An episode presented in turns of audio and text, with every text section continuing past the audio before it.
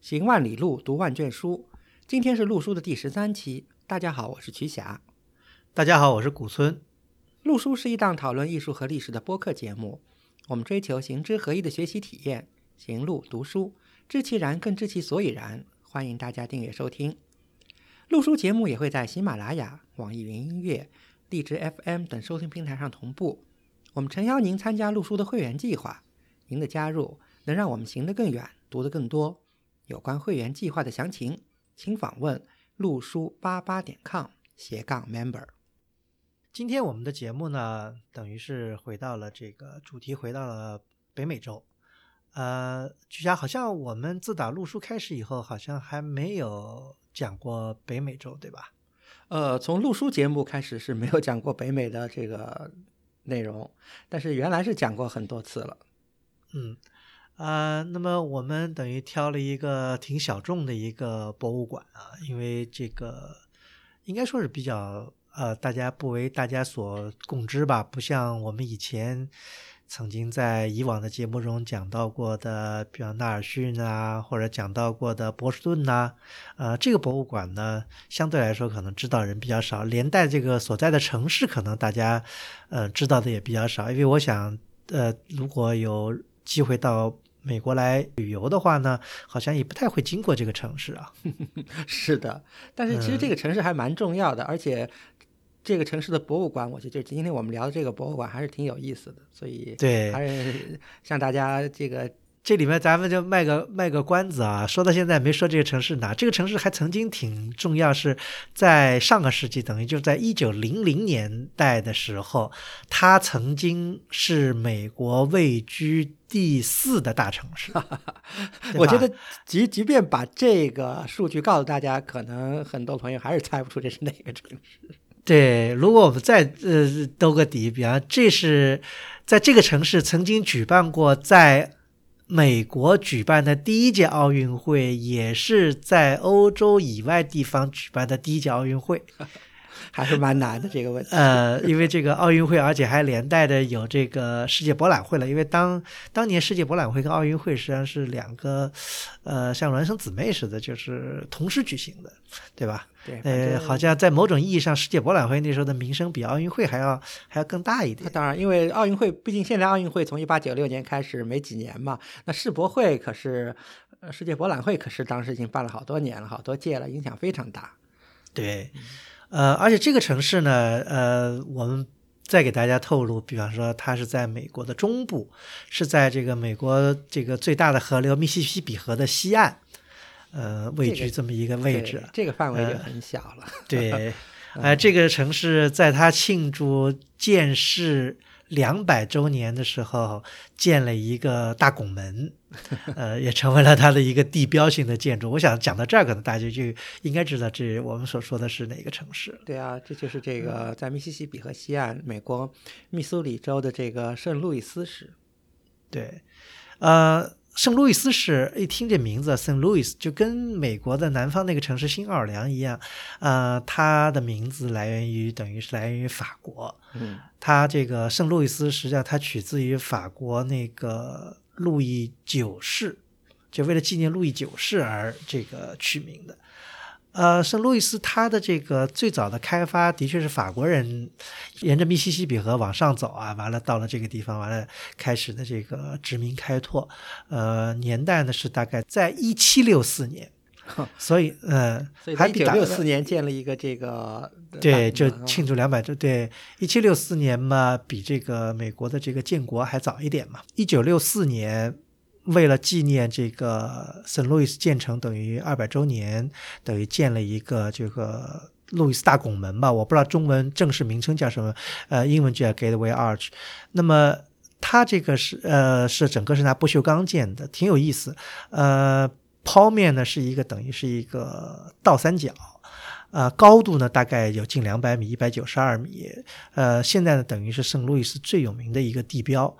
嗯，如果大家有机会去呢，可以去那里花点时间坐一下它那个特别的那个电梯上去，因为它是个拱门嘛，它是个抛物，它等于是一个抛物线。呃抛物线的拱门，那么想必电梯它是不可能直上直下的，所以怎么样上下挺有意思的。这里面当然，呃，我也不是卖个关子，这种感受必须要自己去体验才能够 有体会。古东老师就是卖关子，因为我我拱门也经过好几回了，但是从来没有机会上去过。对，因为大家想到电梯都是直上直下，但它那个电梯它是斜着这么上去，因为它是个曲线的一个建筑物嘛，完了，所以。圣路易斯的大拱门的确挺有意思，除了远观以外，还可以这个进去看一下，因为它里面还有一个小型的一个等于像博物馆类似一个一个东西吧。嗯，这就是我们附附注一下，说明一下这个大拱门的一些情况啊，对啊吧？但是它这个大拱门，其实我觉得倒是和法国人没什么关系，因为它毕竟不是建，这 不是这个庆祝法国，而它这大拱门这个名字叫这个呃 Gateway to the West，可能我觉得更多的。含义是这个美国西部大开发的这么一个这么一个起点吧，啊，对，有这样的象征性含义，嗯，对，因为呃，知道美如果了解美国历史呢，美国发展分了好几大步啊，呃，其中呢，在一八零三年曾经发生了一件事情很重要，就叫这个呃叫路易斯安那并购案吧，应该这么翻是不是？嗯，对的。这个并购案呢，是当时呢是美国政府呢从这个法国人手里买下了这个密西西比河西岸的广袤的土地，促成了美国呢开始进行这个西部大开发吧。就是因为东部已经好像地方基基本上给好像大家占的差不多了，那么现在要等于要往西部进行挺进，嗯，呃，开拓新的边疆，开拓新的机会，对对，呃，也是这个呢。所以呢，才才在这个一九六四年的时候呢，盖了这个大拱门，等于就 gate gateway gateway arch 呢，它这 gateway 的意思等于就是在英文里面它就有这个就是门户啊，就是出入口啊这样的这个这个意思在里头，等于就是等于就是向西部开放了这个开发的这个门户，那么大家呢就通过了这个圣路易斯是一个等于是中转站嘛，完了进行西部的开发。啊，对于美国来说是相当重要的一个事情。那么圣路易斯呢，也是从一八零三年开始才大发展。因为一八零三年以前，虽然这个好像在刚才我们讲的，在一七六四年已经开始建设了，对吧？但那时候是一个小小的城镇，大概只有千把人的这样一个规模。但是到了一八零三年以后，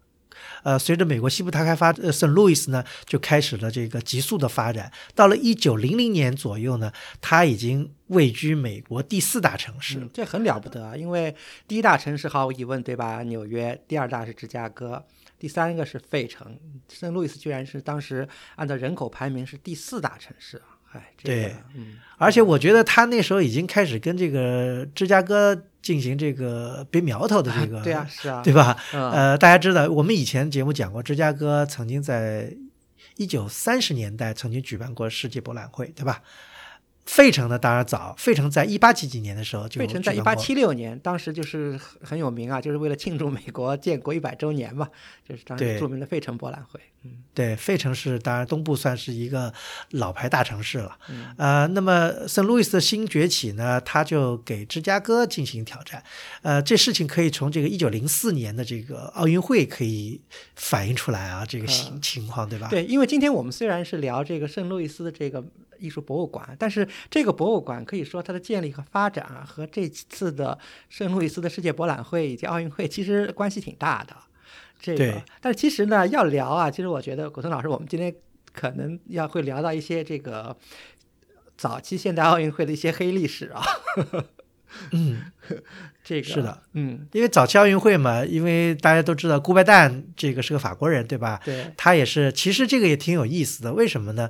呃，奥运会大家知道，其实古代奥运会是希腊人那时候在奥林匹亚完了举办的这样的这种，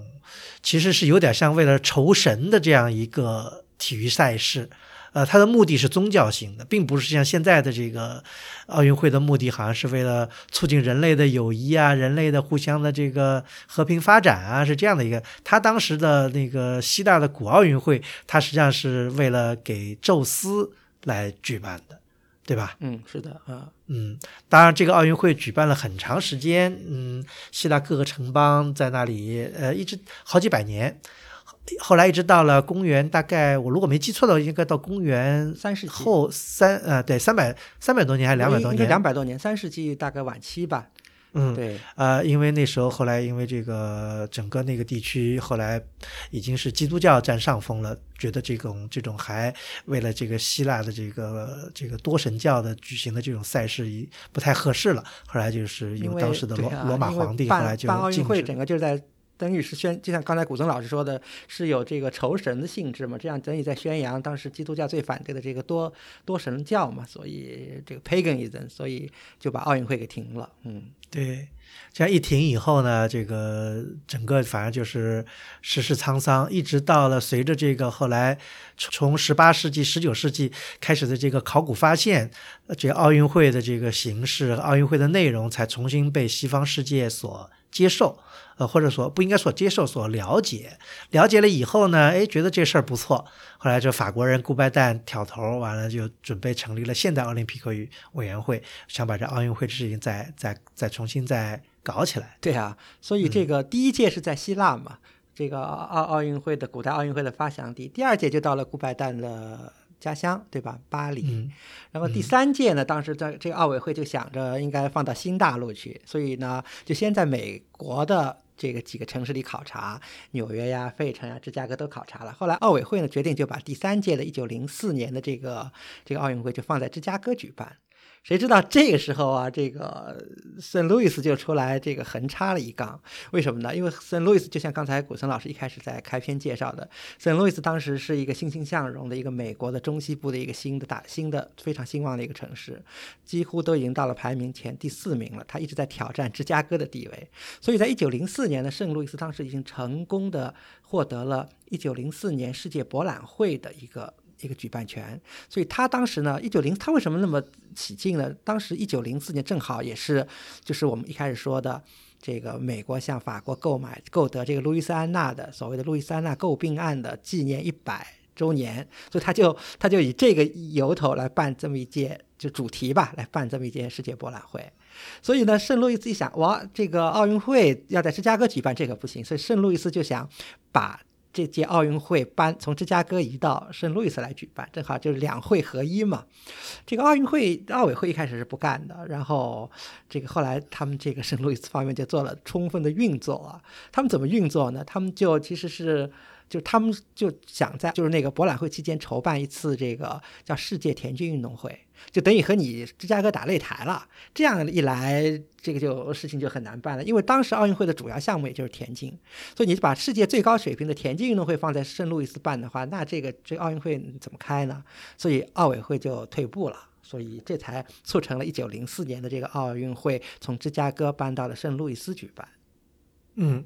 这也成了就是美国大陆举办的第一场奥运会。是啊，呃，当然当时参加的国家并不多啊，可能大概只有十几个国家吧。这届奥运会其实怎么说呢？这届奥运会其实在现代奥运会的历史上其实是挺被人瞧不上的。为什么呢？第一个，这个因为奥委会一开始就有这么一个争执嘛，这个这奥运会等于是被圣路易斯这个城市硬夺过去的，所以顾拜旦就是一万个不乐意，他自己都没有出席这届奥运会。后来这个这届奥运会开完了以后，顾拜旦还做做事后诸葛亮，他他曾经说了这么一句很有名的话，他说我早就有预感，说这届奥运会的这个这届奥运会啊，几乎就可以差不多和这个这个城市和举办奥运会的这个城市一样平庸，所以说明当时顾拜旦也是瞧不上圣路易斯，也不是很瞧得上这届奥运会，嗯。还有一个呢，就是因为在一九零四年嘛，毕竟当时交通还不太方便，因为呃去芝加哥呢还可以，但是从芝加哥再往圣路易斯呢，可能还有些问题。所以这届奥运会基本上从参赛国家的这个呃数据的统计来说，其实是有一点儿寒碜的。一个呢是当时这这届奥运会只有十二个国家参加，呃，参会的运动员有六百三十名，其中古村老师，你猜猜看美国人占了多少名？我估计占了大多数，美国人占了五百二十三名，就是 有六分之五都是美美国人，等于就就是美国的一个国内运动哎会，对对对，所以这届奥运会开的是有点不像样子。啊。但不管怎么说吧，这凸显了就是当时的这个圣路易斯作为一个新兴城市啊，它这个挑战这个这个老牌城市的一个一个举动，而且他想成为这个大城市的一个愿望，所以这届奥运会。呃，以外呢，它这个世界博览会排场挺大的。从留下来的一个老照片看，这个当时这个在这个中心规划的这个 park 里面，就是。林林总总的建了挺大规模的这个房子，而且为此就是说，在这个圣路易斯的这个市中心，等于规划出了一个很大的一个公园，对吧？对。当然我不知道有没有中央公园大了，就是纽约中央公园大，但非常大的一个一个规模。对，因为它这个奥运会是和这个世界博览会混在一起的，所以而且当时这现代奥运会呢还不像以后，就是说呃日程啊、程序啊怎么开、怎么结束都是很很很标准的。当时因为是奥运会的初创阶段嘛，所以。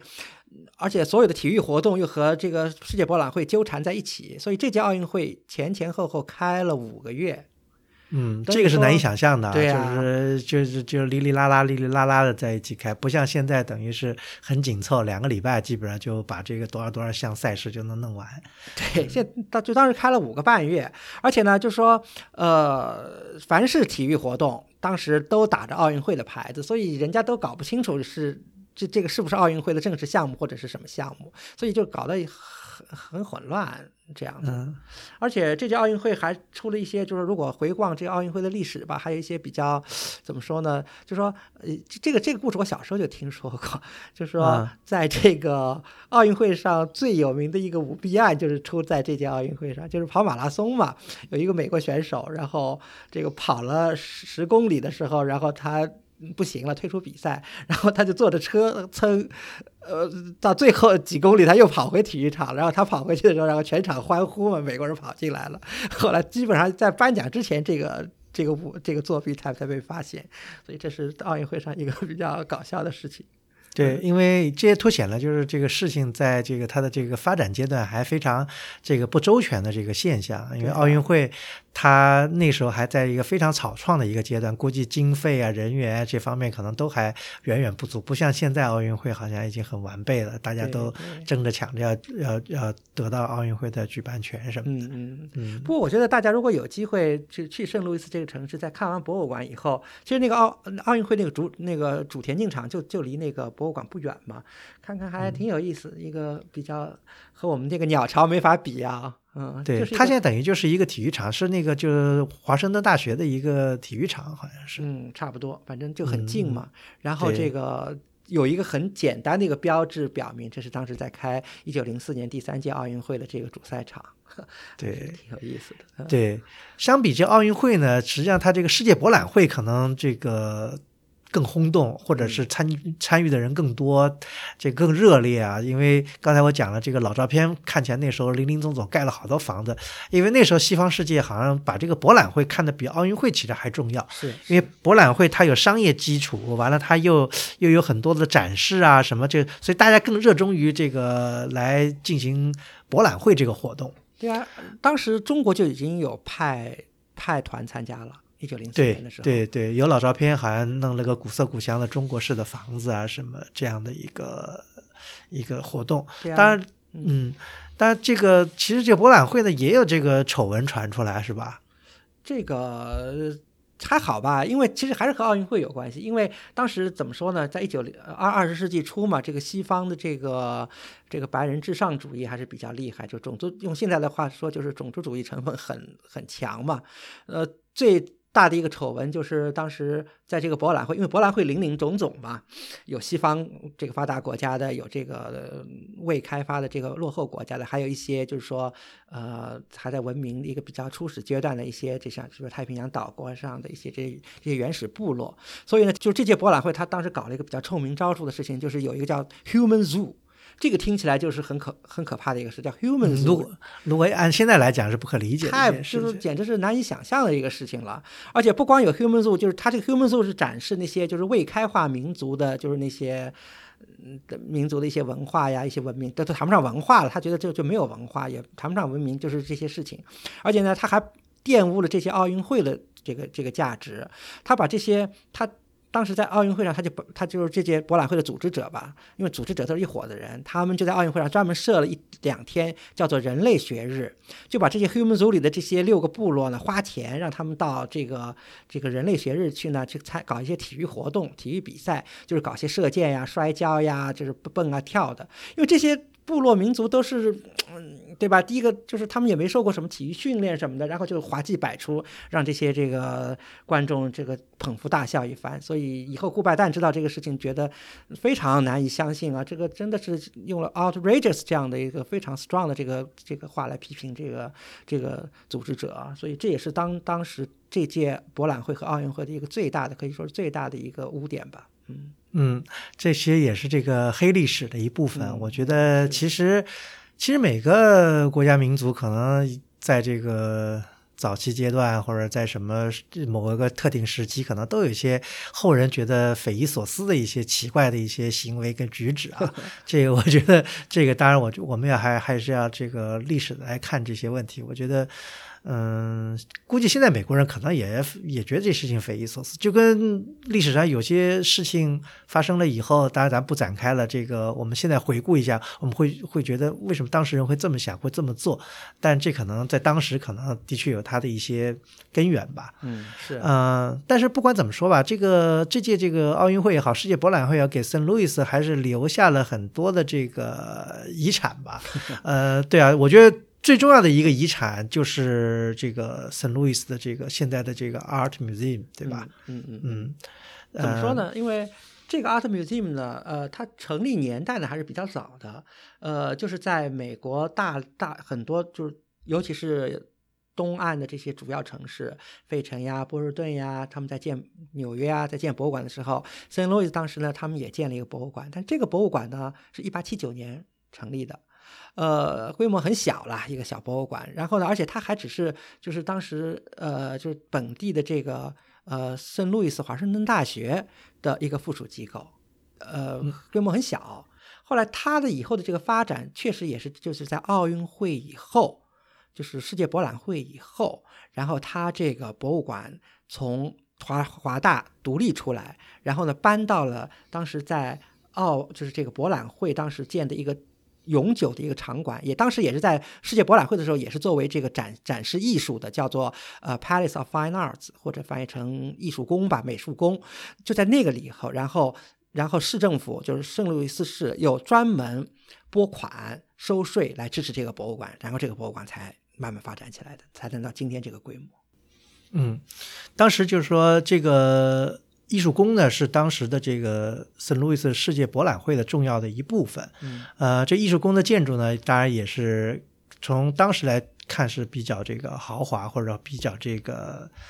嗯符合当时的审美吧。因为在那个阶段呢，呃，他们的这个尤其在美国大陆呢，就是流行这种古典主义为主的一种就是建筑风潮，呃。这个设计这艺术宫的这个建筑师呢，他当时他设计的艺术宫，他的灵感呢就来源于这个古罗马的这个卡拉卡拉浴场的这个的遗址。就卡拉卡拉浴场，大家知道是古罗马的一个最重要的两个浴场之一，呃，现在还留有很巨大的这个遗址跟废墟。那么当时的建筑师可能就是从这个罗马浴场的这个得到了灵感，完了设计这艺术宫。的确呢，是从这艺术宫的建筑可以看，它这个罗马大家知道罗马的建筑，它这个。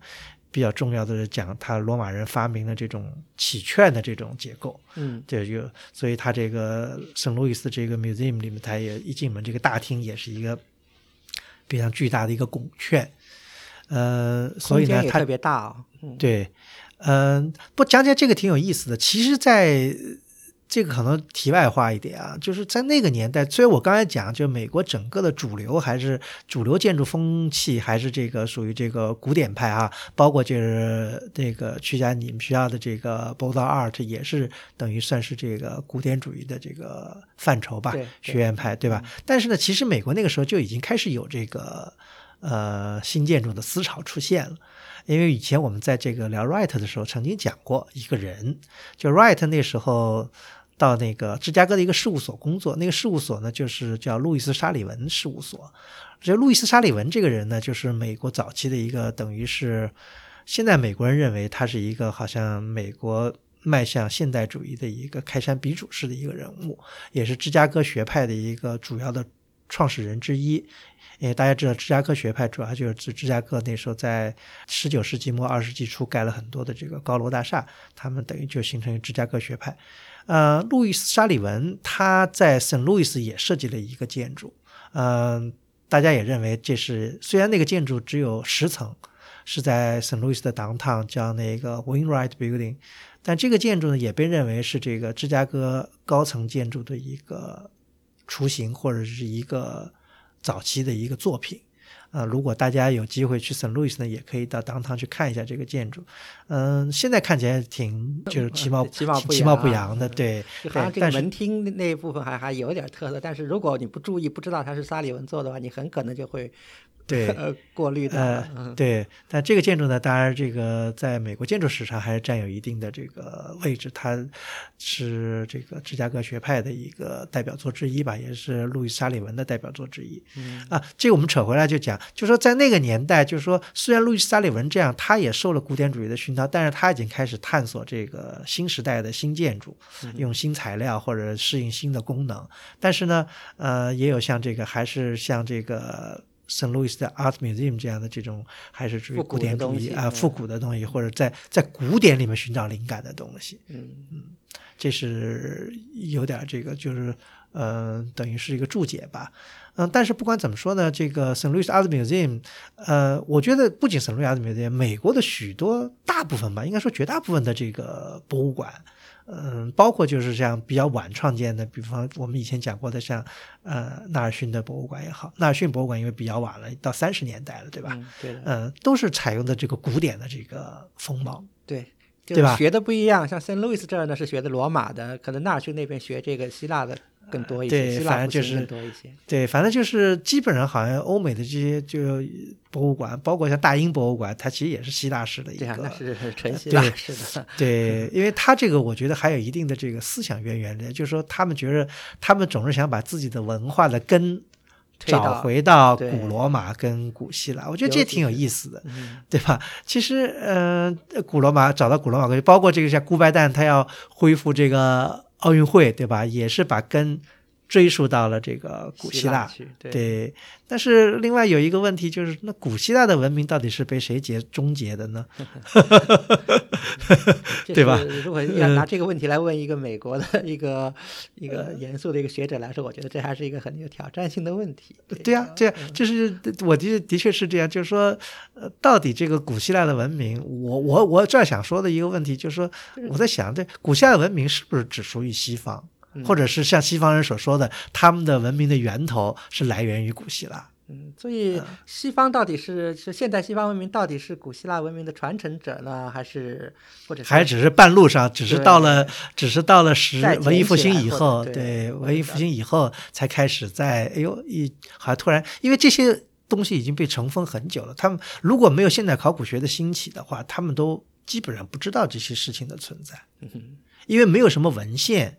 传下来，对对吧？但呃，很有意思的就是古希腊的好多，其实好多这这个，如果靠文献传传下来的东西，都是在这后来在阿拉伯人的这个呃呃这个书籍里面有。西方好像就反而没有好多。后来为什么这个到那个时候，后来他们又从阿拉伯人的很多呃这个著作里面又找到了很多这个古希腊的一些东西，对啊，也挺有意思的。但是不管怎么说吧，呃，作为这个当时的这个圣路易斯博物馆吧，因为当时后来他因为从华盛顿大学独立出来以后，他改名为这个市立艺术博物馆，因为他从圣路易斯拿拿拿经费了。这样说呢，它的馆址就是用了这个世界博览会的这么一个艺术宫，这么一个仿照罗马卡拉卡拉浴室这么建的一个巨大的一个古典的一个建筑。呃，当然了，里头收的这个各种各样的文物呢，也是。五花八门吧，当然也是以当时他们这个西方他们最崇最崇拜的古希腊、古罗马的这个艺术为特点。但是呢，就是在美国也很有意思啊。美国毕竟是新大陆，它这个在一九一零年代呢，也所以从从这一点上来说，圣路易斯还是挺前卫的。所以他在一九一零年代也开始注意收藏一些东方艺术品。嗯，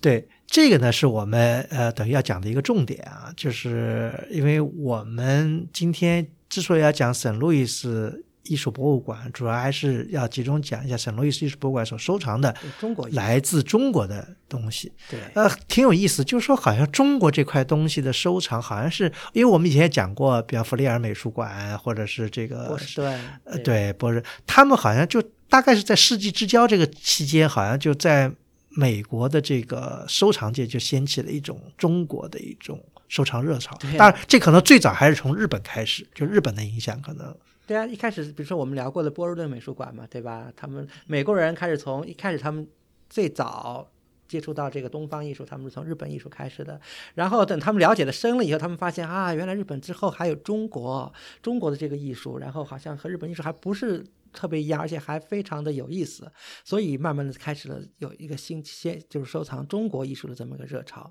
比如说最早吃螃蟹的，对吧？比如说波士顿美术馆，因为它有日本的这个传收藏日本艺术的传统。那另外一个我们以前提到的这个宾夕法尼亚大学的这个宾大的这个博物馆，那戈登馆长，他也是一个很早吃螃蟹，他很早就立志要收中国艺术的。呃，没想到在就在这个新兴的这个圣路易斯市的他的这个市立博物馆，居然在一九。一九一九一零年代的晚期，他们那个博物馆也想在东方艺术，在中国、日本和朝鲜艺术上面有所拓展，所以这个馆长亲自就在一九一九年亲自去了亚洲，专门去购买这个艺术品的。嗯嗯，当然，这个收藏中国文物也不是那么容易的一件事情。呃，任何的这个博物馆都吃过药，我想这个圣路易斯好像博物馆也在收藏中国文物上也吃过药，花过学费。对吧？嗯，怎么说呢？这个事情都是两面的吧，因为毕竟这个起步不容易嘛。啊，其实他们这个博这个馆长啊，这个馆长叫 Bixby，他还是挺挺走运的，因为他自己是一个画家，所以呢，他收藏的文物到到东方来收藏文物，基本上以收藏绘画为主。他先到了日本，然后去了朝鲜，然后来了中国。他运气特别好，他一开始是到了北平，北京。一九一九年，当时是这个这个北京嘛，呃，在北京给他牵线搭桥的是谁呢？就是他在日本挂挂上关系的，就是那个山中商社。所以呢，这个山中商社的在山中商社的运作下呢，他收藏的第一件中国绘画作品，就是现在基本上是可以说是圣路易斯美术馆博物馆的这个东方中国部的一件镇馆之宝了。就是一九一九年他收的第一件就是这件东西。就是呃，北宋画家刘蔡呃的一幅这个这个长卷，就是叫这个《游鱼落花图卷》。嗯嗯，这个《游鱼落花图卷》呢，等于是应该说是就是如果翻开介绍中国这个绘画史的这个著作，一般都引用了这幅。长卷，认为是当时的一个代表，这个宋代那时候写实主义吧，这个呃宋代这个画院派的这个代表作之一吧。对，因为这幅卷子呢，呃，流传有序，是这个《石渠宝笈》里有的，呃，乾隆时候的内府，但是呢，它呃出来比较早，也是就像我们讲这个前前几期讲那个张伯驹先生的的话里，我们提到过，就是他这幅卷子在这个。同治、光绪年间呢，就出宫了，应该是一开始赏给恭亲王的，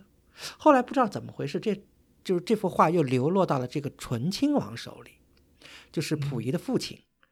后来醇亲王在一九一九年的时候，溥这个他正好他不在北京住了，他跑到天津去住了，所以呢，这个这幅画就是这个 Bix 呃 Bixby 馆长在天津向醇亲王买的。嗯嗯，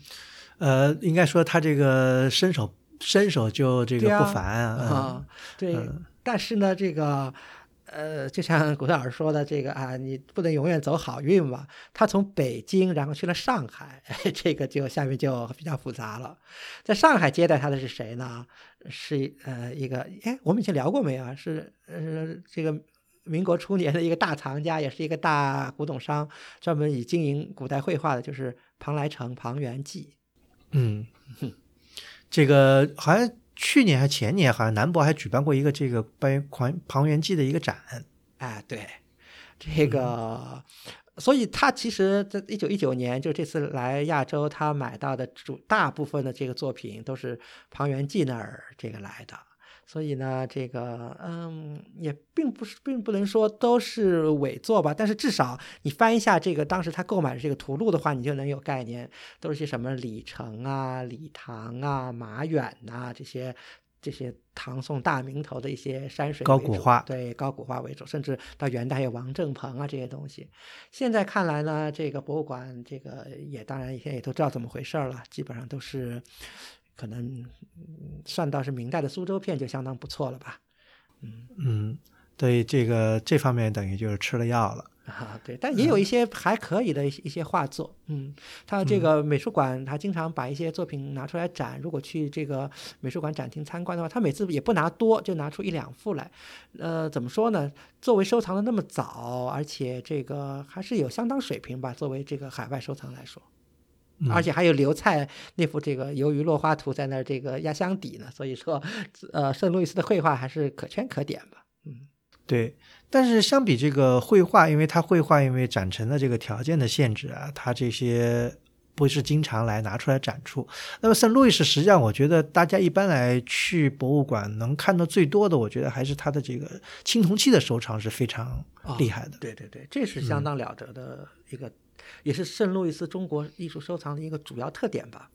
呃。也是机缘巧合吧，这个因为美国的博物馆，它的这个馆藏一方面是靠他自己这个主动的去收，对吧？另一方面呢，也要靠一些好运气，就是有人来这个捐。这个圣路易斯可以说，其实这个知道的人不多啊。就圣路易斯博物馆收藏的中国古代青铜器有相当的水平，甚至我觉得都可以到这个北美，呃，中海外的，就是北美地区这个中国古代青铜器收藏的 top five 前五名应该是。嗯，因为想想你像对，如果讲弗利尔，对弗利尔应该是这个旧金山、芝加哥，可能下面就应该到了这个圣路易斯了。呃，也是比较巧，为什么呢？这其其中呢就和一个大藏家有关系。这个藏家呢，呃，可能大家一般了解的还不多。他的名字呢叫这个 Lineberg Davis。他呢是圣路易斯人，这个也是含着银汤匙长大的这么一个一个一个人吧。呃，他的简单的生平呢，可以简单跟大家介绍一下。他是呃十九世纪末生人嘛，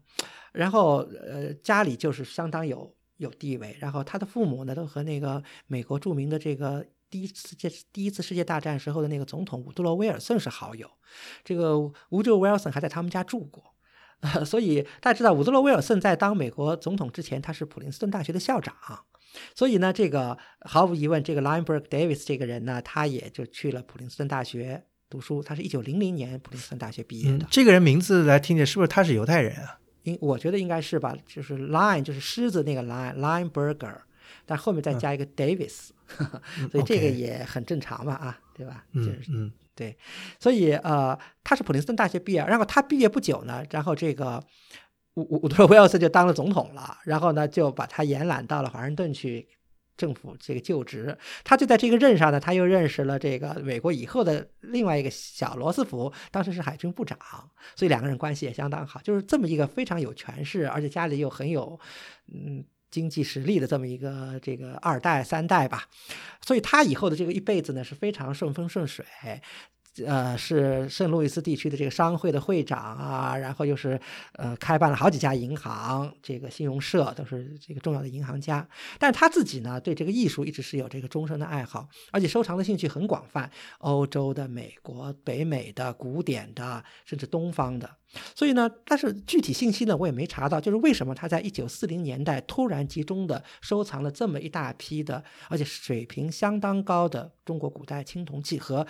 一部分的中国高古玉，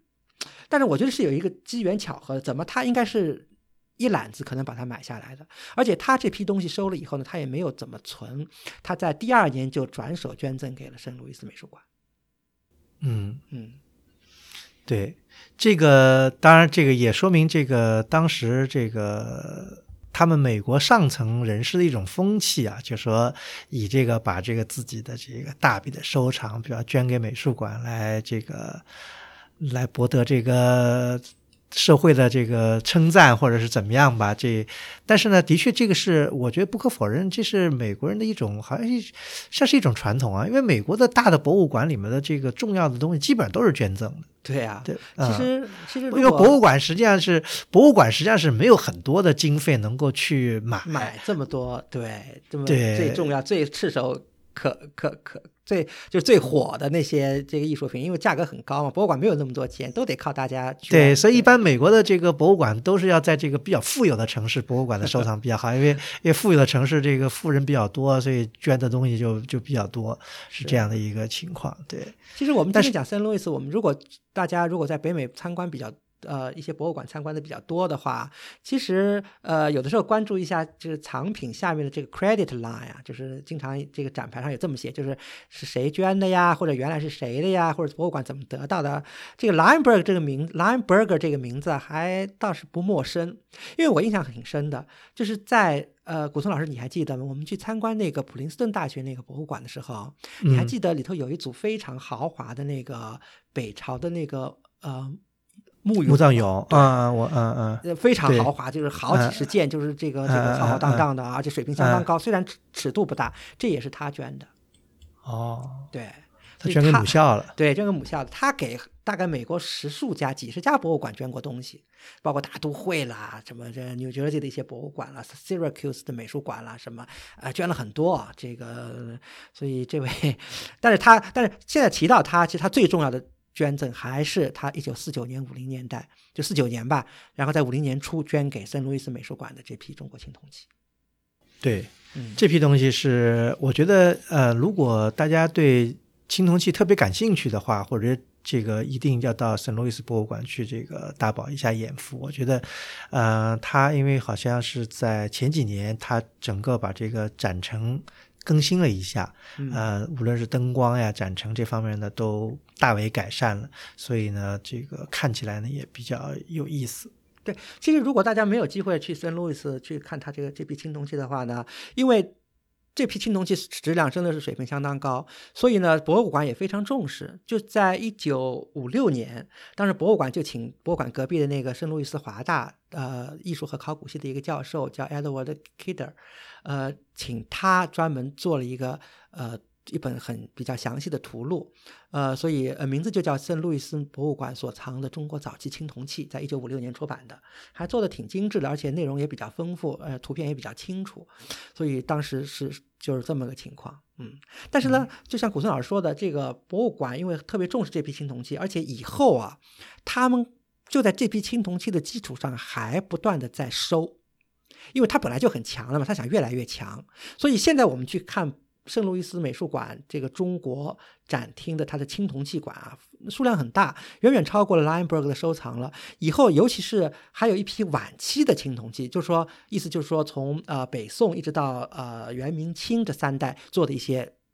青铜器，呃，有青铜雕塑啊，或者仿了。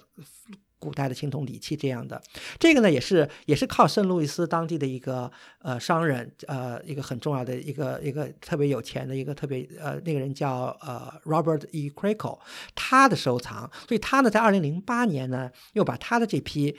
青铜器捐给了圣路易斯博物馆，所以在零八年当时博物馆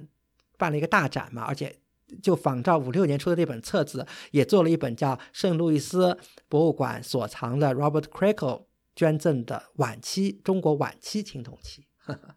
所以这这都是就是给大家推荐的一些，如果您对青铜器感兴趣，对吧？可以去找这两本书，呃，看那个那个，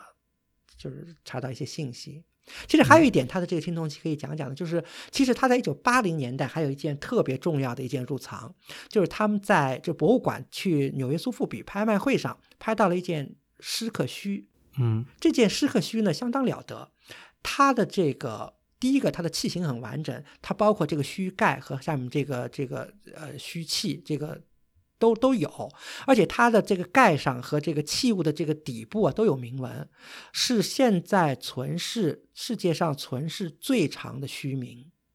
而且呃，如果讲到诗刻须啊。就师傅的师刻就是这个大刻鼎的这个刻，呃，这个师刻须呢，它也是一组青铜器。呃，现在我们知道的就是包括师刻须在国内在陕西省这个博物馆，还有在这个北京故宫博物院都有师刻须，呃，还不如这个圣路易斯这件完整。所以当时这件东西出出来以后，也引引起了学界的轰动啊。呃，我就知道这个李学勤先生就专门写了这就就就这件西克西写了文章，说新出现了这个石刻虚什么的，这相当重要的一件东西。而且现在推想而知呢，这几件虚刻虚、石刻虚都是差不多在呃清末光绪年间，也是周原附近出土的，只是以后呃因为不断的流转才流散开来的，所以现在存在不同的地方。嗯呃，刚才除了曲霞讲的石刻虚以外呢，就是它青铜器里面收藏里面还有我觉得特别重要的有一件，就是商代的一个叫雨方垒。呃，这个垒呢，一个器型比较大，而且我觉得也很精美。这个可以跟国内的有些呃相类似的垒可以进行一些比较，因为前不久不是说那个有湖是湖南省博吧，好像有一个垒，不是有一个它那个就那个盖子。后来在西在这个拍卖了以后捐回去，两个东西合在一起什么的。反正我觉得这个雨方垒是一个很重要的一件这个商代晚期的一件青铜器吧。这个是圣路易斯博物馆收藏的一个重器。那么这个当然青铜器是圣路易斯呃艺术博物馆最重要的这个。呃藏品之一啊，但除这以外呢，其实像美国其他重要的博物馆一样，呃，中国藏品呢，它有些标配。我说的标配呢，比方都有的，呃，一些佛教造像啊，一些瓷器啊，呃，其中佛教造像呢，也是有一些精品的。啊，对对，这个 在怎么说呢？就像圣路易斯这样规模的这个博物馆，作为它的这个中国部来说呢，呃，藏品数量可以说和国内的大部分的。博物馆都没法比，因为它数量不多，但是呢，水平还是相当精的。呃，青铜器为主，然后绘画，它它绘画我们谈过了，相当好。呃，一方面呢，是因为他收到了这个刘蔡的这幅这个游鱼图，然后又还有庞来成那儿的一些画。其实他在这个山中商社买到了一些原来日本藏的一些佛画，还是相当质量相当了得的。呃，有一年在这个洛杉矶呃举办了一个叫呃。Drama of the Late Days 一个很重要的展里头的一个 feature 的一个最主题的一幅画，就是从圣路易斯博物馆来的一幅这个罗汉画，也是一九一九年这个山中商社卖给他的，也是相当相当了得。呃，就像古森老师说的，这个佛教造像方面呢，数量也是不多，但是在展厅里看呢，质量相当高。呃，其中一件就是展厅，古村老师你还记得，它放在很高的一个地方，有一尊这个木雕的这个观音坐像啊。因为木雕木雕的这个观音像在北美挺多的，但是有圣路易斯这样水平的还是不还是挺少的。而且这个应该是北北宋或者金代风格吧。呃，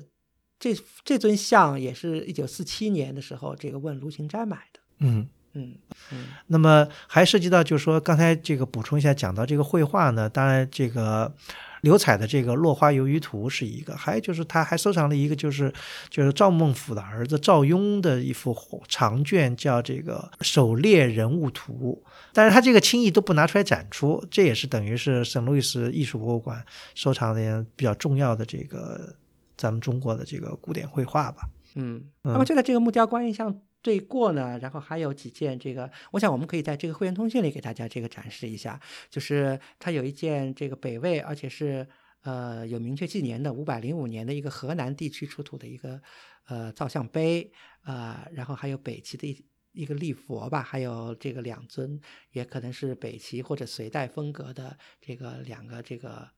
呃，菩萨立像也都是相当这个有水平，嗯，呃，这个呢就说是圣路易斯艺术博物馆大概在中国收藏，它除了中国收藏以外呢，还有一些日本跟韩国的，呃，这些还有包括这个。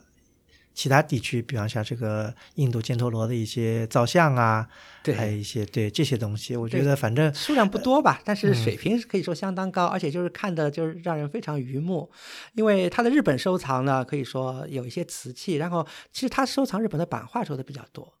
啊，然后还有那些大的日日本的那些大的 screen 大屏风什么的，这些都是这美国收藏日等于是收藏日本艺术的这个标配吧。韩国呢，朝鲜艺术呢，它也收藏了一些相当水平相当高的一些佛画，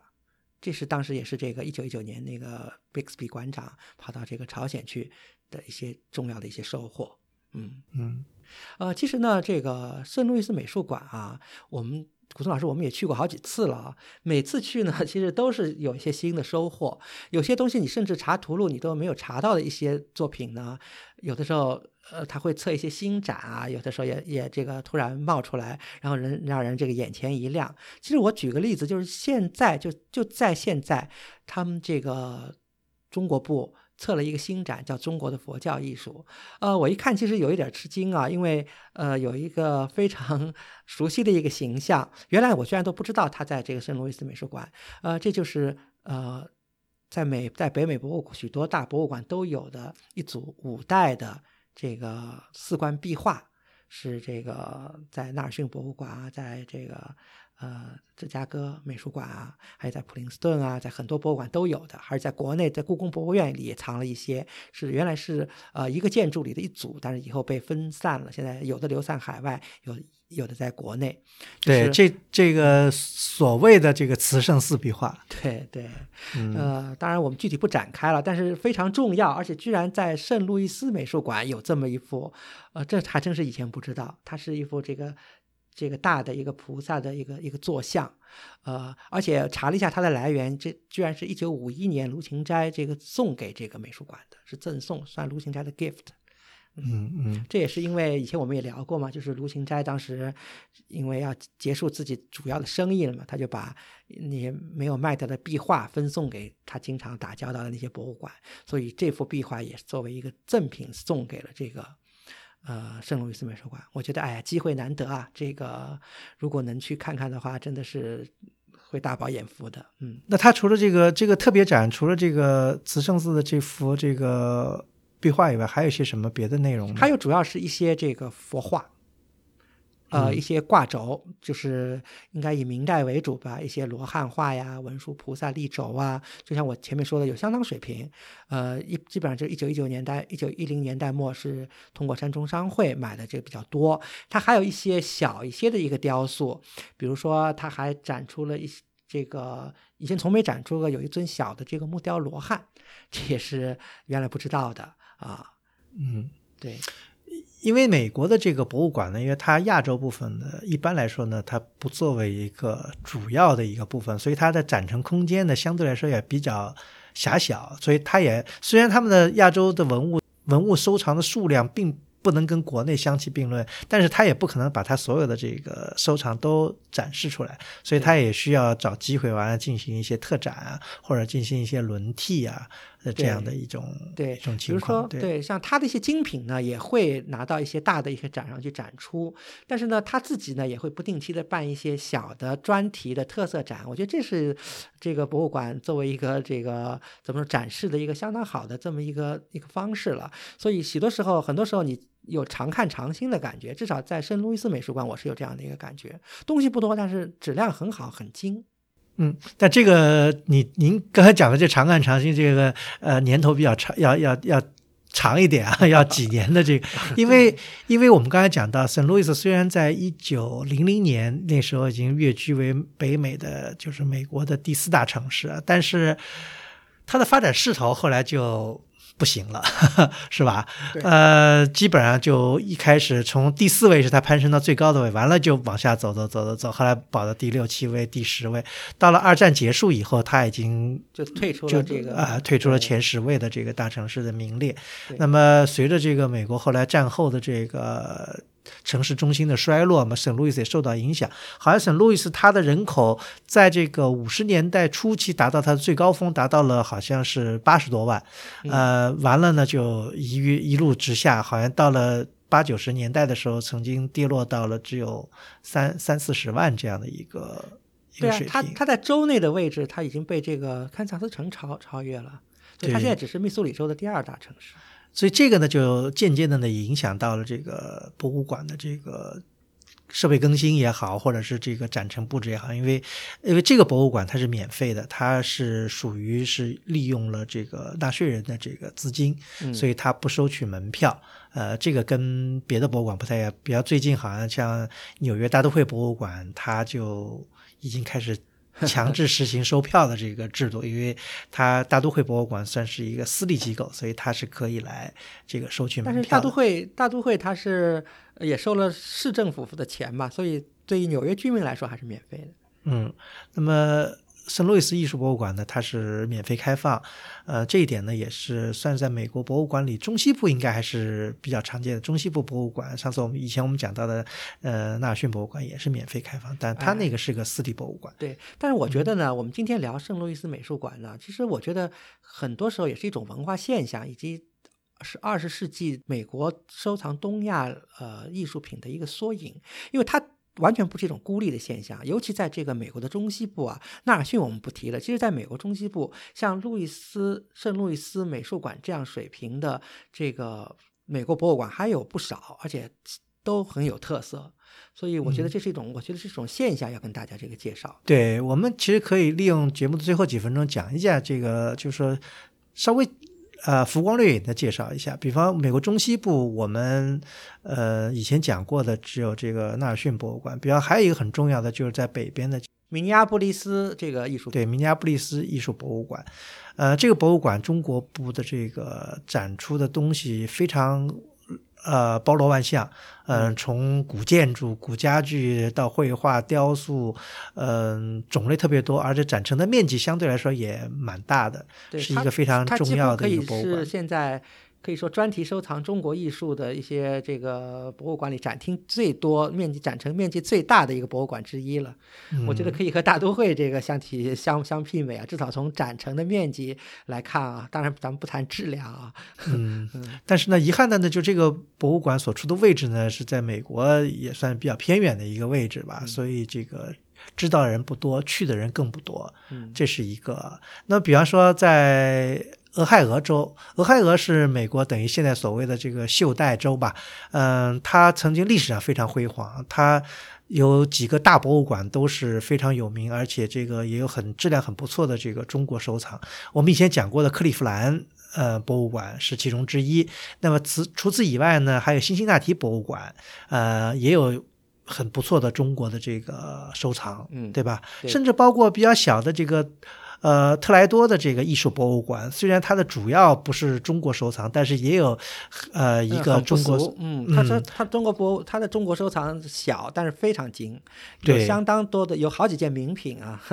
对啊，进去也是让人这个眼睛一亮的那种感觉，嗯，对，呃，所以说在美国，当然芝加哥艺术博物馆就不用提了，这个是等于是中部应该是比较重磅的一个博物馆，它的博物馆，我觉得以我的感受，我觉得它。好像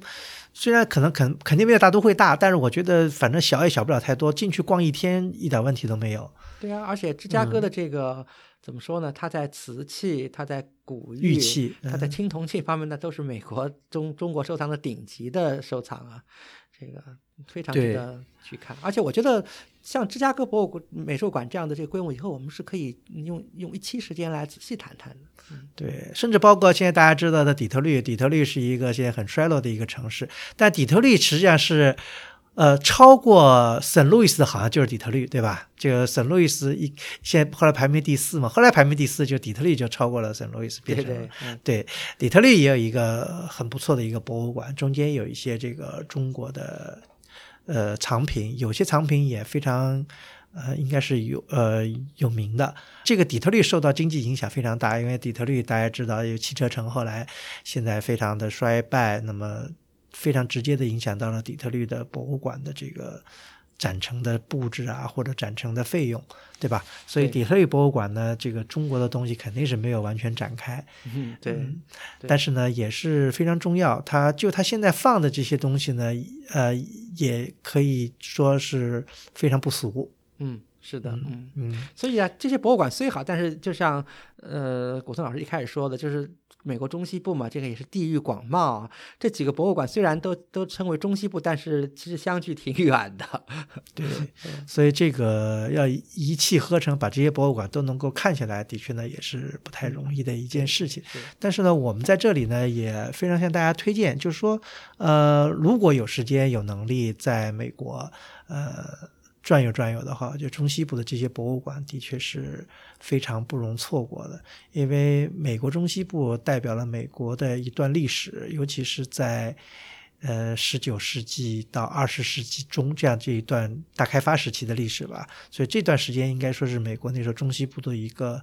呃辉煌的一个时期，所以就在这个时期给他们各个主要城市留下了。呃，一些至今我们来看都是非常不俗的博物馆，而且他们呢也在尽力的在进行更新。比方像圣路易斯博物馆，它我们最早一次去的时候比较早了，对吧？那是在